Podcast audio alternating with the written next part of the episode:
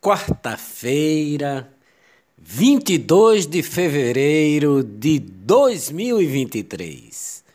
Quarta-feira de cinzas. Sobe para 48 o número de mortes causadas por chuvas no litoral norte de São Paulo. Ainda há desaparecidos, a maioria das mortes foi registradas em São Sebastião, cidade que sofreu com deslizamentos. Litoral paulista teve maior volume de chuva registrado no Brasil. Os seis municípios que tiveram calamidade reconhecida pelo governo federal, Bertioga, Quaraguatatuba e Guarujá, Ilha Bela, São Sebastião e Ubatuba, somaram receita corrente de 6,6 bilhões em 2022, com alta real de 14,9% em relação ao ano anterior. Presidente Lula esteve no local e liberou 2 milhões, menos que os 32 milhões para o carnaval e 5 milhões para Cláudia Raia. Verba Federal de Prevenção de Desastres, como a tragédia do litoral de São Paulo, é a menor em 14 anos. Quem ganhar até 2.640 será isento do imposto de renda já neste ano. Com a correção da tabela, 13,7 milhões vão deixar de pagar imposto de renda. Segundo a Receita, a medida vai custar 3,2 bilhões aos cofres públicos em 2023 e 6 bilhões em 2024. STF confirma repasse do FPM a municípios deve ser usado com dados do censo de 2018.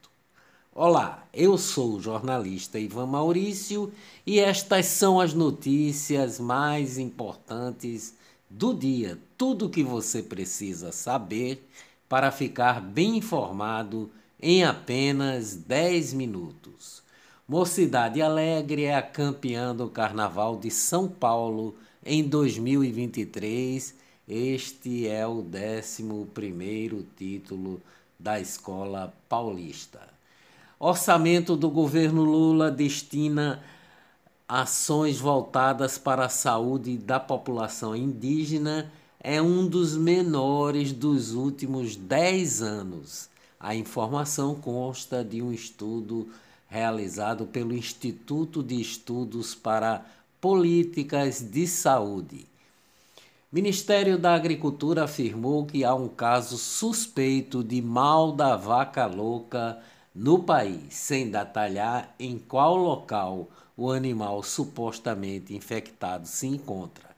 Em sucinto comunicado publicado no site, a pasta da saúde afirmou que todas as medidas estão sendo tomadas e que o caso suspeito foi submetido a exame laboratorial. Justiça nega recurso da defesa e mantém prisão do jogador Daniel Alves, na Espanha. Economia no Brasil. No primeiro mês do governo Lula, o número de falências requeridas em janeiro atingiu o maior nível em três anos. Foram 72 pedidos no mês passado, ante 46 em 2022 e 40 em 2021, segundo um levantamento da Serasa Experian. Negócios no Brasil. Entre 2002 e 2022, o PIB agrícola saltou em números deflacionados de 122 bilhões de dólares para 500 bilhões de dólares, o equivalente a uma Argentina. Censura Facebook censura notícia do site Brasil Sem Medo sobre documento oficial do Conselho Federal de Medicina referente ao uso de máscaras contra a Covid e dizendo não ser obrigatório. A plataforma também ameaçou restringir ou excluir a página do Brasil Sem Medo caso o jornal volte a publicar sobre o tema. O Google recorreu ao Supremo Tribunal Federal, STF, contra uma decisão da Corte que manteve uma ordem do ministro Alexandre de Moraes para derrubar o canal do Partido da Causa Operária PCO no YouTube. Para a companhia, a dona da plataforma de vídeos do YouTube, a decisão de retirar do ar o canal por inteiro, sem indicação de conteúdos ilícitos específicos a serem removidos e impedindo novas publicações, configura censura prévia. Televisão: William Bonner anuncia sua volta.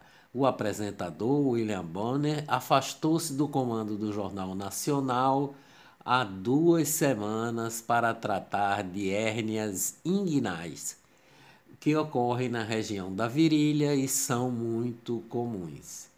Redes sociais. Lula atinge menor nível de engajamento nas redes sociais desde o início do governo.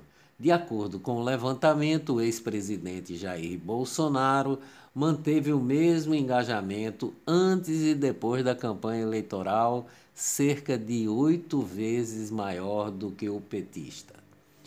Telegram ultrapassa Facebook em número de downloads em 2022.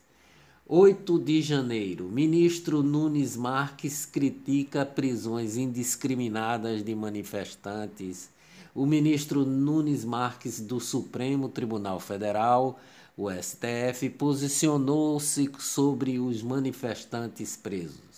Segundo o juiz do STF, são preocupantes as detenções, abre aspas, em larga escala, de pessoas que participaram do 8 de janeiro em Brasília. A declaração foi dada durante o voto proferido no plenário virtual do STF na semana passada. Os ministros analisaram os recursos contra as decisões do, do ministro Ricardo Lewandowski, que negou habeas corpus apresentados pela defesa dos manifestantes presos. Política. Em editorial, o Estadão acusa Lula de governar com sede de vingança.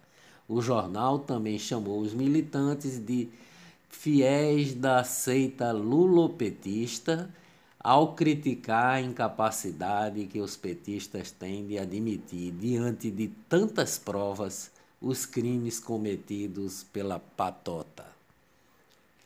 Suas Excelências, Tribunal Superior do Trabalho, TST, abriu uma licitação na modalidade de pregão eletrônico para comprar 20 cadeiras ao preço de quase 6.200 cada.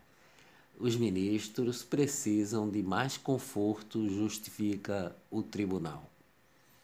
Os Supremos da Corte, cinco senadores e um, senador, e um ex-senador, pediram impeachment contra o ministro do Supremo Tribunal Federal, Luiz Roberto Barroso.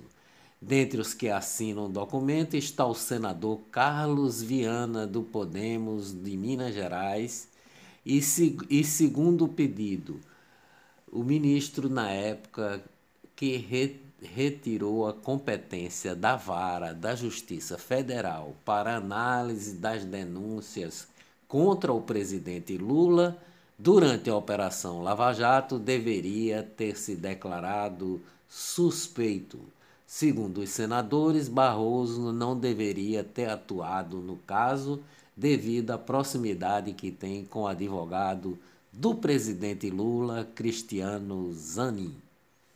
PL quita multa milionária imposta por Alexandre de Moraes após o partido desconfiar de urnas eletrônicas.